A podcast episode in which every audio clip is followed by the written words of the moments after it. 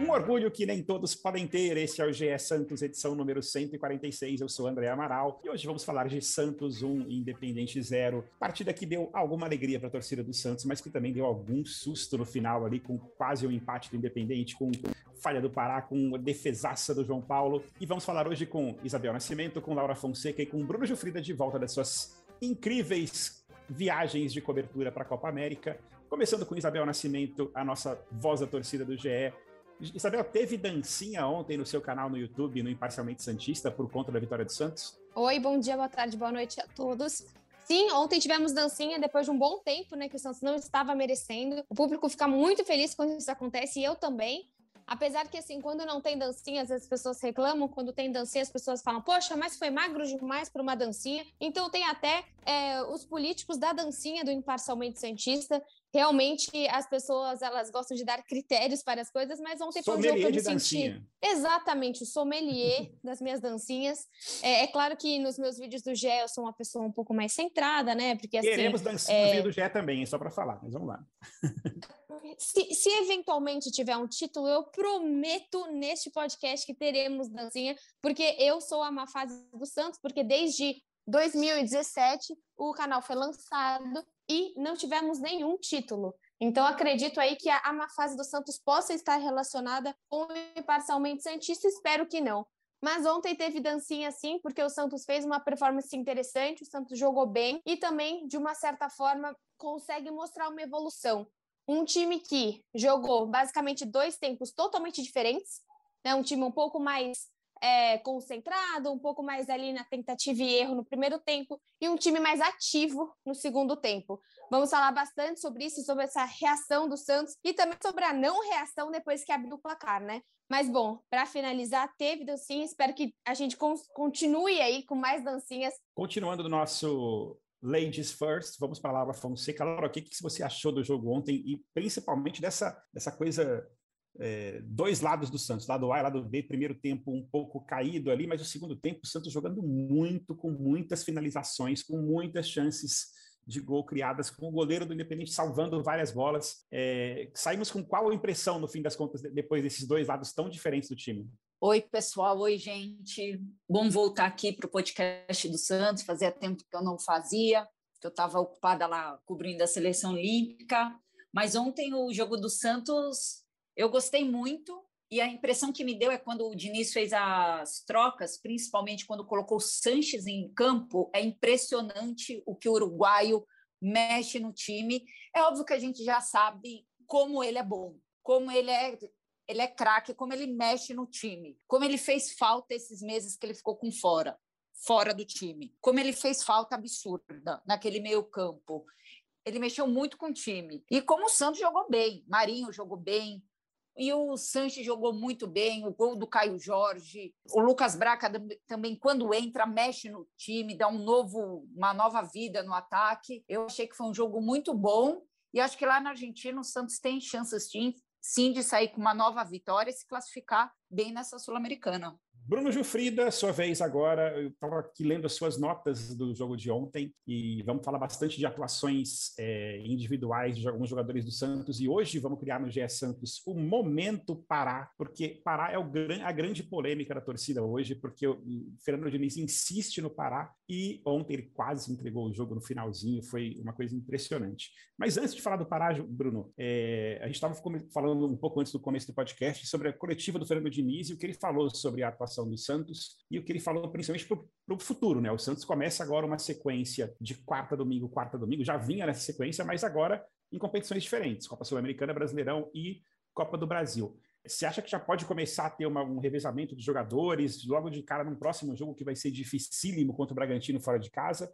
Ou você acha que ainda não é essa hora? Como é que você está imaginando o Santos para os próximos jogos? Fala, Amaral, Isabel e Laurinha. Um prazer estar aqui com vocês de novo. É, eu acho que como o Santos depois joga só na quinta-feira, acho pouco provável que ele mexa muito no time. Só se algum jogador realmente apresentar um grande desgaste físico aí, é, de repente a gente pode ver talvez a volta do Felipe Jonathan, porque o Moraes vem de alguns jogos em sequência, né? Mas eu não acredito em é, time reserva, algo assim no fim de semana, até porque o Santos é, vai ter um jogo muito difícil contra o, o Bragantino, uma, uma, equipe que, principalmente em casa, tem desempenhado muito bem. É, então, e o Santos também precisa pontuar no Campeonato Brasileiro, né? Não dá para abrir mão de uma competição tão importante como o Campeonato Brasileiro nesse momento, ainda é, começo de competição. Então, acho que o Diniz só deve tirar alguém do time não para poupar, mas se o jogador realmente estiver com grandes chances aí de, de se lesionar. Mas você falou das minhas atuações, o que, que você achou? Você gostou? Você concorda? Você discorda? Que, eu gostei. O que você eu gostei. dizer?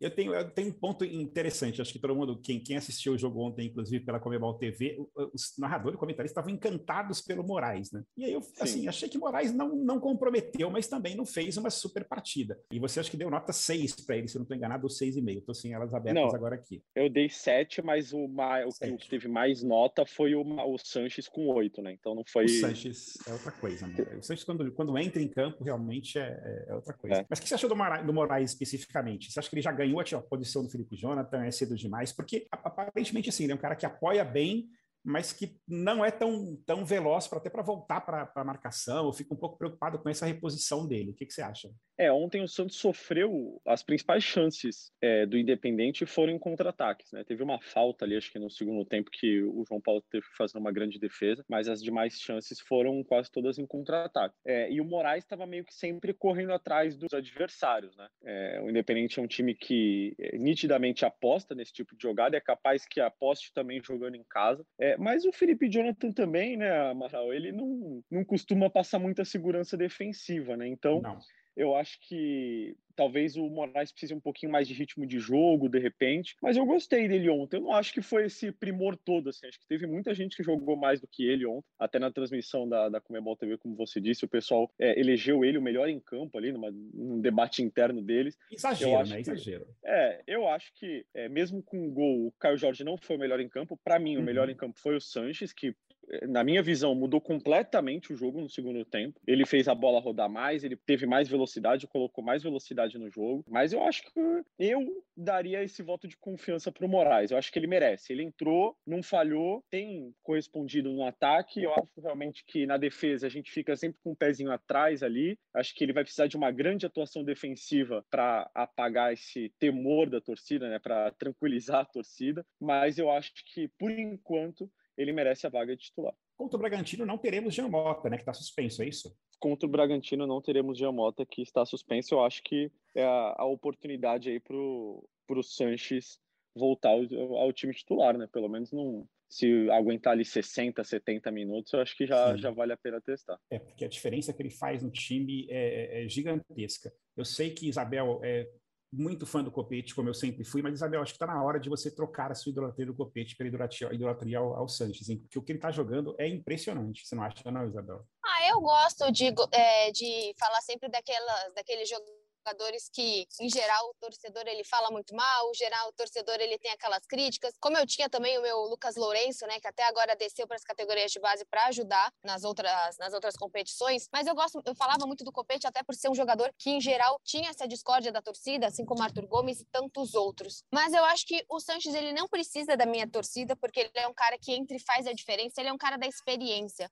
O Santos ele conseguiu fazer várias contratações em questão de melhorias de posição, em também contratações em que a gente vê empréstimos, contratações em que realmente é, agregam ao time, mas que não foram tão voltadas para a experiência, e sim para a habilidade, para o drible, né? Como a gente está falando agora do Moraes. O Sanches é outra coisa. Ele é um cara que simplesmente tirou a faixa de capitão do Alisson, e a partir do momento que você tem um Camacho, que a gente consegue dar toda essa questão de posicionamento, porque ele está se demonstrando melhor do que o Alisson, o Sanches vai pegar outra faceta do Alisson, que é essa parte de ser capitão. E eu acho que a união de Camacho com o Sanches tira cada vez mais o Alisson dessa equipe. Não sei o que vocês acham. Eu concordo. Laurinha, você defende a volta de Sanches. Como é que você armaria o meio-campo do, Santos hoje, Laura? Para mim, o Santos tem que ser Sanches mais 10. Nossa Senhora. Eu sempre achei o Sanches o craque do time. Tudo bem que ano passado, ou melhor, temporada passada, porque não existe ano passado no futebol, né? O Marinho fez uma temporada incrível Então, o ano passado era Marinho mais 10. Só que o Sanches, na temporada passada, se machucou. Só que, tudo bem, Santista não gosta de lembrar de, daquele final. Mas imagine a final da Libertadores com o Sanches naquele time. Nossa Senhora!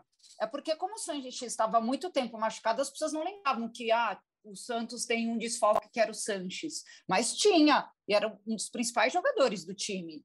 O Sanches é um dos principais jogadores do time, sempre foi. E é isso que a Isabel falou: o Sanches é capitão. Mesmo quando ele não usava a faixa de capitão, o time inteiro respeita ele. Ele dá os berros dele lá no meio, respeita. Em competição sul-americana, todo mundo respeita, todo mundo conhece ele. Ele é respeitado. É ele é verdade. é importante nesse time. Ele é muito importante. Concordo, é verdade. Eu acho que, que no time do Santos é ele.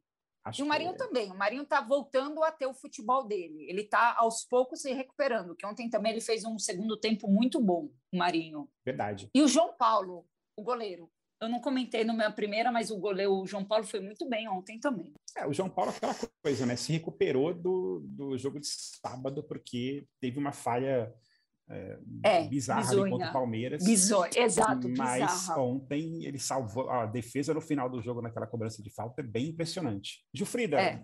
pensando nesse meio campo do Santos agora, você acha que dá para pensar num, num, num, time titular aí com é, Camacho, Sanches e Pirani ou Camacho, Sanches e Jamota? O que, que você imagina que seria mais provável? Olha, eu acho que o mais provável é Camacho, Sanches e Jamota. Eu gostaria de ver Camacho, Sanches e Pirani, mas eu acho que o Diniz vai optar por um esquema um pouquinho mais conservador.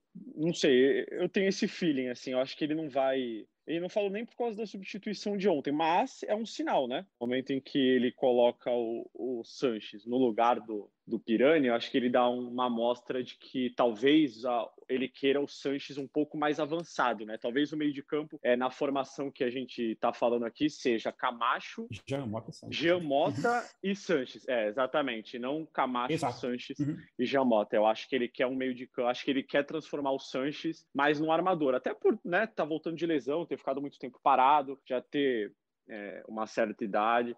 Então, talvez o, o Diniz, que é um cara que prega muito a intensidade, acredite que o Sanches hoje disputa a vaga com o Pirani e não com o Jamota, que tem jogado um pouquinho mais recuado.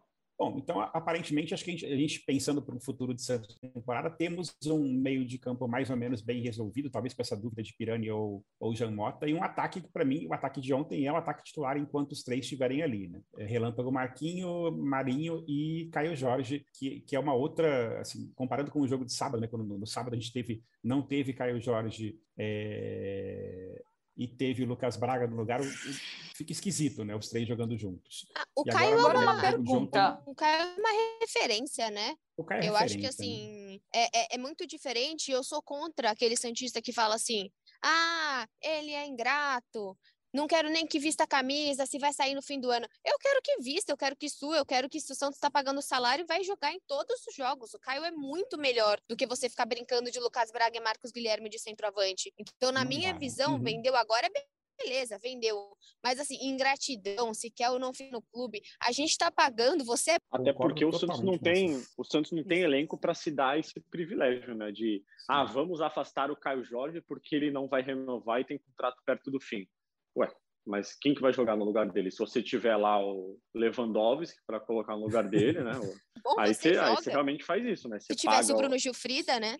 Não, eu não sou, eu nunca joguei de centroavante, ô, Isabela. Eu jogava ah, tá, um pouquinho tá, mais pelos ah, lados, tá. sabe? Você jogava pelos entendi, lados? Entendi. Não, não. Veloz no campo, era isso? Você era Jogar, tipo inclusive... um Soteudo Gilfrida. Você era tipo um Soteudo na correria. Tem uma, tem uma curiosidade, inclusive, que eu é, formei dupla com o Emerson Palmieri, que foi campeão agora da, da Eurocopa, da então Champions. Então você podia ser campeão da Eurocopa, é isso? Caraca. Podia. A diferença, a diferença é que eu sou ruim e ele é bom, né? Então eu virei jornalista e ele virou campeão da Eurocopa.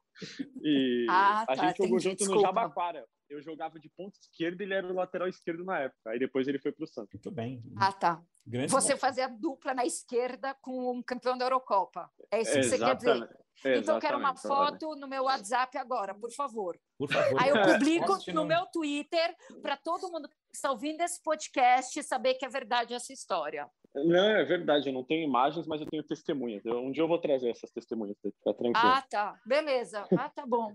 Pagando é um hamburgão aqui na esquina, eu acho testemunha também. Ah, pô.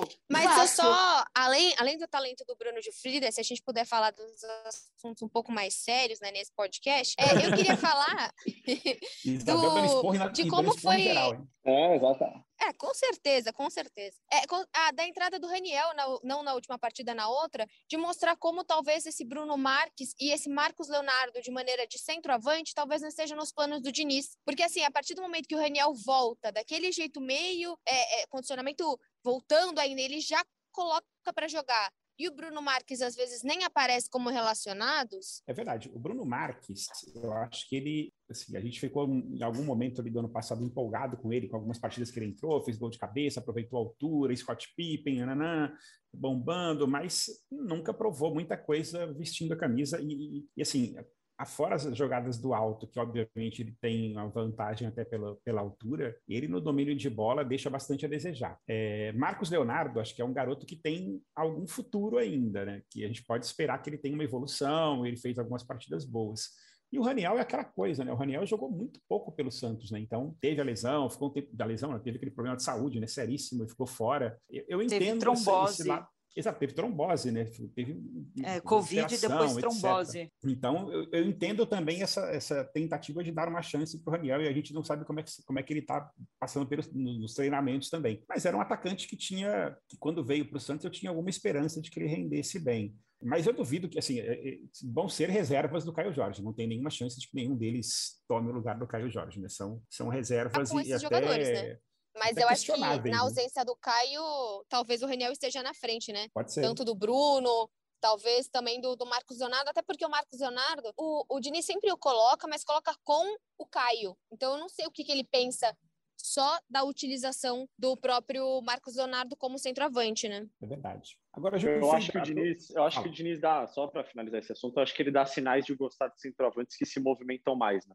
Sim. É, e talvez o Bruno Marques e o Marcos Leonardo não sejam esses, esses, não sejam esse jogador, né? O Raniel é um cara que se movimenta mais, o Caio Jorge mesmo aparece muito para o jogo. Então acho que por isso que Bruno Marques e Marcos Leonardo talvez tenham perdido espaço com o Diniz. Eu acho que o Raniel a gente vai ter que esperar mais um pouco para ver qual é, qual é que é, né? Esperar um pouquinho é. mais para ver as respostas dele em campo. Eu acho que assim, o, o Diniz, tudo bem, colocou ele contra o Palmeiras, tipo, para mostrar, ó, você voltou, você conseguiu vencer todos os problemas que você teve, foi legal e tal, mas esperar um pouco também para ver como ele vai se comportar, o corpo dele também se comporta, né? Eu acho, opinião minha. É verdade, não sou é médica, não sou nada, porque uhum. o cara passou por muita coisa. Não, eu acho que vale, várias, valem, valem outras chances para ele. Vão ter jogos aí até um pouco, teoricamente mais fáceis. A gente daqui a pouco vai ter Sim. Copa do Brasil com o Joserense, então pode ser ali um momento, numa dessas, um jogo que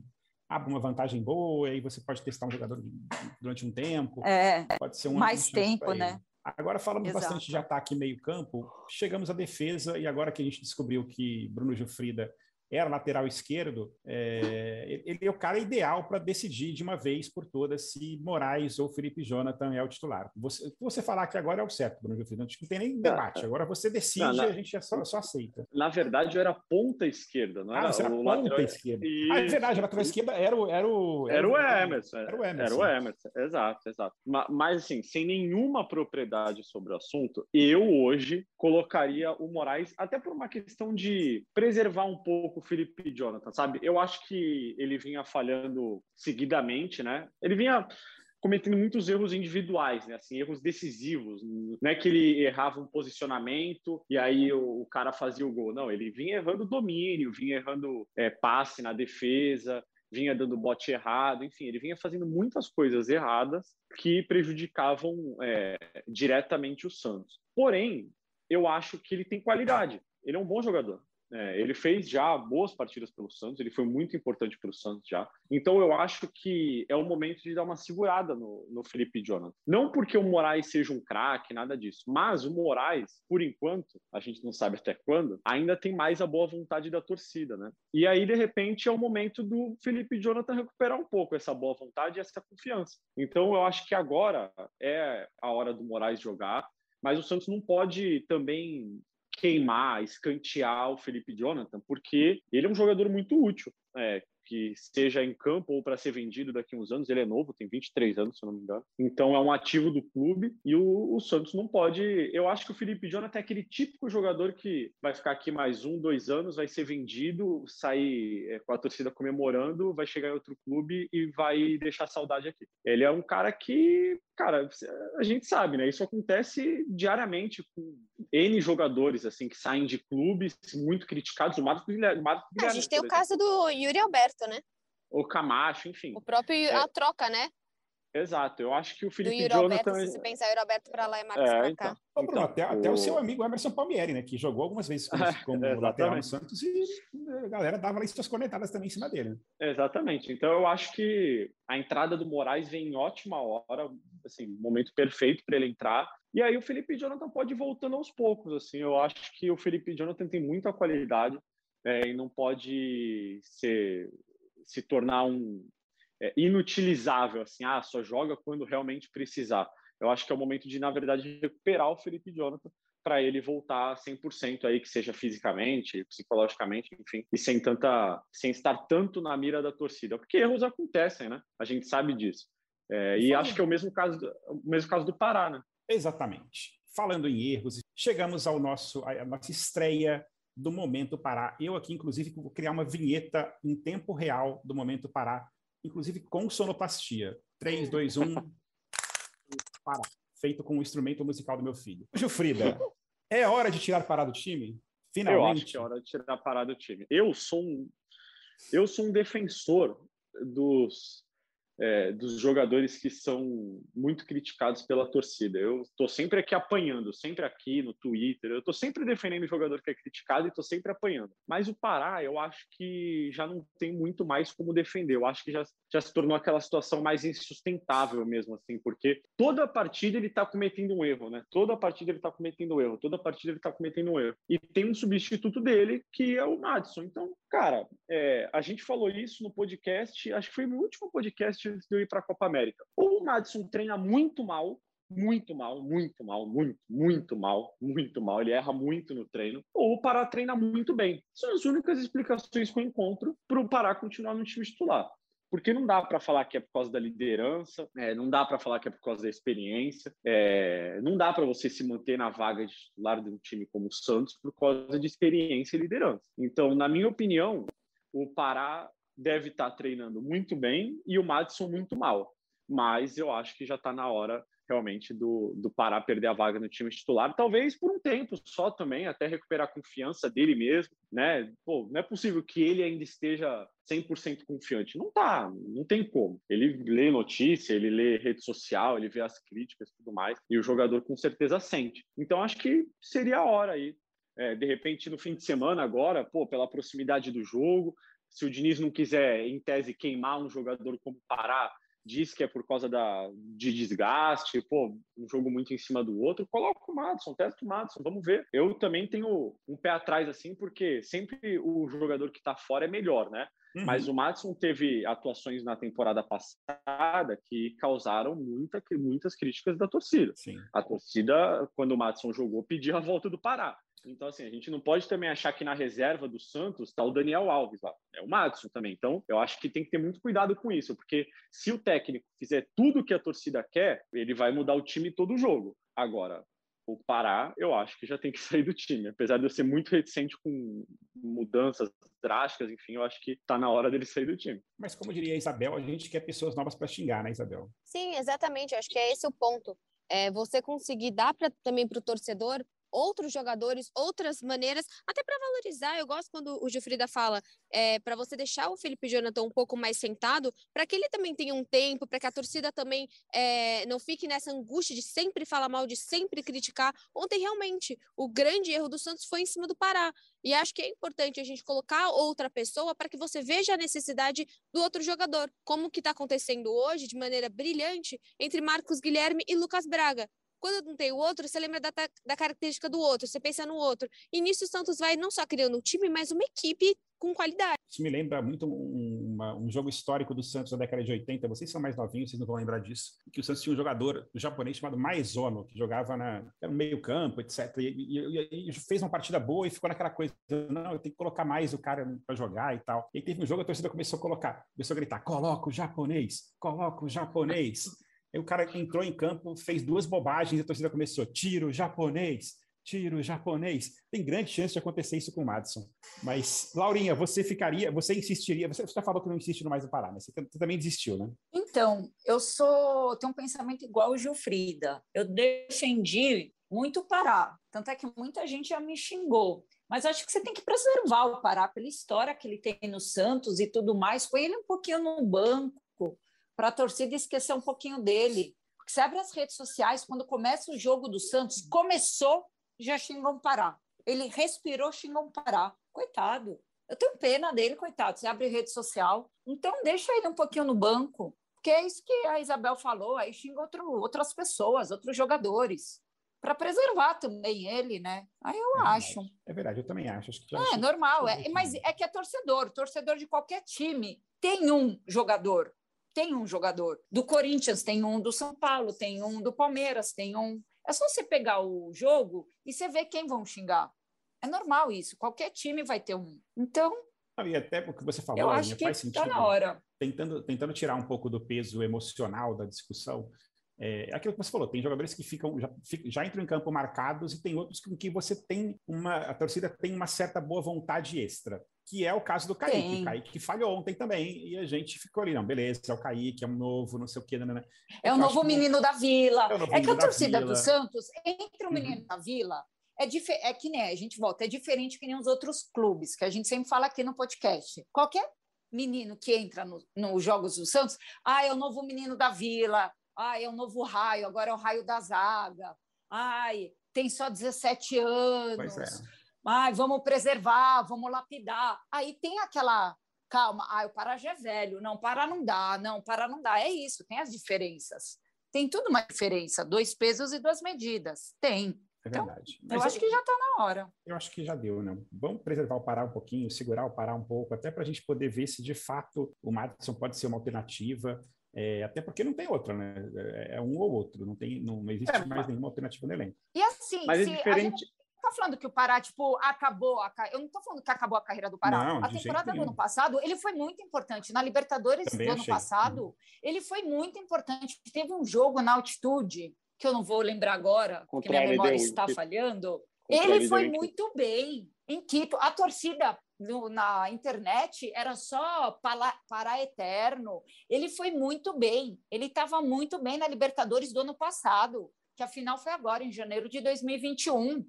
Ele foi muito bem. Ele só não está numa fase boa. É uma fase.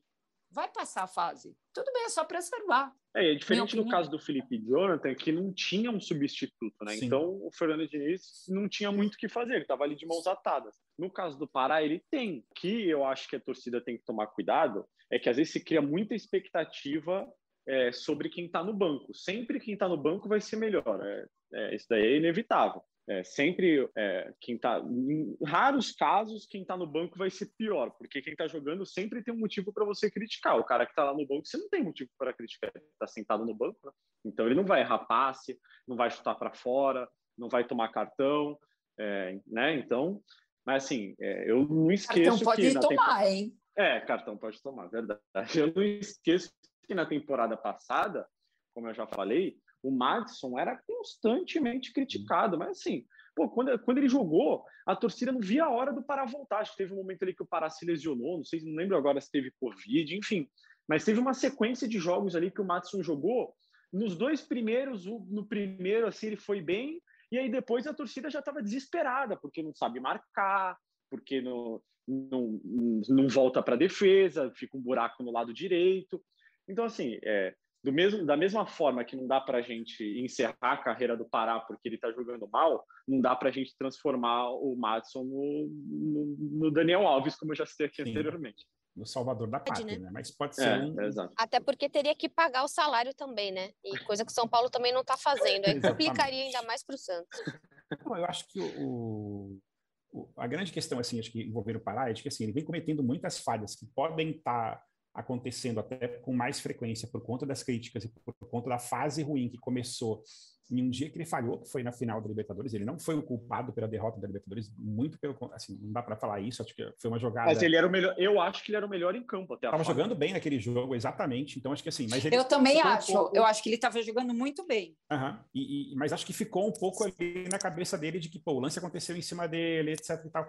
E de lá para cá, assim, ele praticamente não teve nenhuma boa atuação. Ele está jogando muito mal e, e, a, e, a, qualquer momento ele pode comprometer uma classificação do time para a próxima fase de uma competição mata-mata, como quase aconteceu ontem, né? Ontem, assim, aquele momento em que saiu o gol do, do, do, do Independente, falei, meu Deus do céu, sério que o Pará fez isso? E na, na hora ali o juiz marcou, ainda fiquei olhando ali se tinha, se estava realmente impedido. E foi, foi por sorte mesmo, né? Porque o Santos poderia ter tomado um empate num jogo em que dominou completamente o adversário por conta de um erro dele, né? Então, acho que, de fato, deve pesar um pouquinho nessa decisão do Diniz, preservar um pouquinho o jogador, né? Antes que ele, se ele comete uma falha como aquela de ontem e sai o gol independente, é que ferrou, sabe? Ele tem que ficar, pressão da torcida triplicar e ele ia ter que Até ficar no banco por seis pro, meses. Né? Para o Santos ir para a Argentina com empate é beiro impossível, Sim, né? Exatamente. É muito, o jogo já vai ser difícil com, esse, com uhum. essa vitória magra. Pois é. Galera, vamos para nossas considerações finais. Eu queria um palpite de cada um de vocês para o próximo jogo, que vai ser dificílimo, Bragantino e Santos. Começando pelas meninas, Isabel, seu palpite imagina com empate. Bom, é contra a minha lei, a minha regra de vida, falar qualquer palpite contrário, né? Então a gente vai sempre, acho que o Santos está mais organizado. O Santos está jogando bem contra, contra os líderes aí desse campeonato. Foi um jogo mais ou menos contra o Palmeiras, mas também envolve ser clássico, mas fez um bom jogo contra o Atlético Paranaense. Então acho que eu vou no clássico 2 a 1 aí, porque também vai ser um time preparando e se ajeitando para a Sul-Americana. O Red Bull também, então são dois times aí que estão com outro foco. Vou no famoso 2 a 1 mesmo. Laurinha. Bem, eu acho que vai ser 3 a 2 para o Santos. Bruno Gilfrida. Eu, como sempre, serei o pessimista aí do contra. Eu acho que vai ser 1 a 0 para o Bragantino. Eu vou ficar no murinho ali, eu, eu fico, ficaria muito feliz. Vamos cortar isso do Bruno? Corta isso na edição, porque edição. eu acho um absurdo a gente colocar é, é. Essa, essa maré de azar. Assim, vamos cortar, tá? Corta o Bruno, a gente está cortando os profissionais de futebol, os grandes jogadores desse podcast, tá? Entenda dessa forma. Se você soubesse Não, mas... o quão pé frio eu sou, você acharia isso um motivo para comemorar eu estar tá apostando na vitória do, do, do, Red Bull Bragantino. Se você soubesse. Peraí, você estava na Copa América frio... cobrindo o Brasil, não foi? Você não estava cobrindo o Brasil? Não, estava cobrindo a Argentina. Ah. Tava cobrindo ah. a Argentina. Ah, então tá vendo? Ah, então peraí. Aí, então vamos lá. Não é tão pé frio assim. Não, mas não, o meu retrospecto não é bom. Eu, eu, quando eu cobri o Vasco, eu lembro que teve um ano que eu fui para, sei Poxa, lá, 10 também, jogos né? fora de casa. Eu fui para 10 jogos. Exemplo, né? Não, mas, pô, o Vasco estava na Libertadores quando eu cobri o Vasco. Foi em 2018, 2019. Mas eu lembro que eu fui para, tipo, 10 jogos fora de casa, foram nove derrotas e um empate e dois gols marcados, assim. Foi um negócio absurdo. Né? Então, cara, eu não eu sou muito pé frio, então acho que você deve ver com bons olhos esse meu palpite para o jogo de. Mas, gente, o Bragantino, o Bragantino está sem o Claudinho. Está sem Claudinho. Vamos olhar por esse Bom. lado. É verdade, né? é verdade. E o Mas Santos vai estar tá volta palpite. do Sanches, tal, Mas lá. o Santos está sem o Jamota, positivo. Né? O nosso grande e... Jamota. Pois é. Mas tem Bom, o Sanches. Eu, eu fico no meio do caminho e até lembrando que o Santos pouco menos de dois, pouco mais de dois meses, jogou com o Bragantino é, lá em Bragança, empatou um a um pelo Paulistão e quase virou o jogo. Eu aposto no empatezinho. Acho que vai ser difícil o Santos ganhar, porque o time do Bragantino está muito bem armado, tem um elenco absurdamente forte. Ficaria feliz com um empate, para não, não não deixar a gente muito para baixo para o jogo que importa mesmo, que é o jogo de quarta-feira, de, de quinta-feira que vem pela, pela Sul-Americana. Fechamos assim? A gente vai mostrar no próximo podcast que as mulheres manjam de futebol. Oremos. Então, tá Mas Combinado. isso é óbvio, né? Isso é, isso é, é, isso é muito óbvio. óbvio. É, é óbvio. Oremos.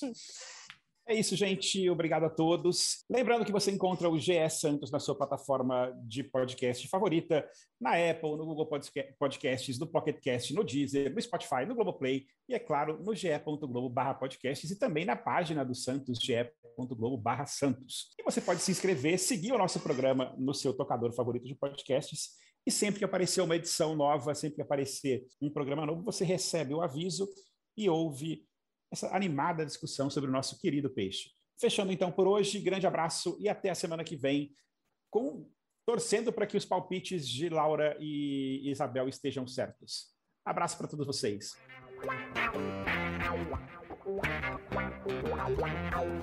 Pelé, dois na barreira, correu, o rei atirou. Gol! O cara marcação, sambou pra lá, sambou pra cá, botou na frente a bola. O time Santos chegando a chance de mais um gol. Neymar pode bater de primeira.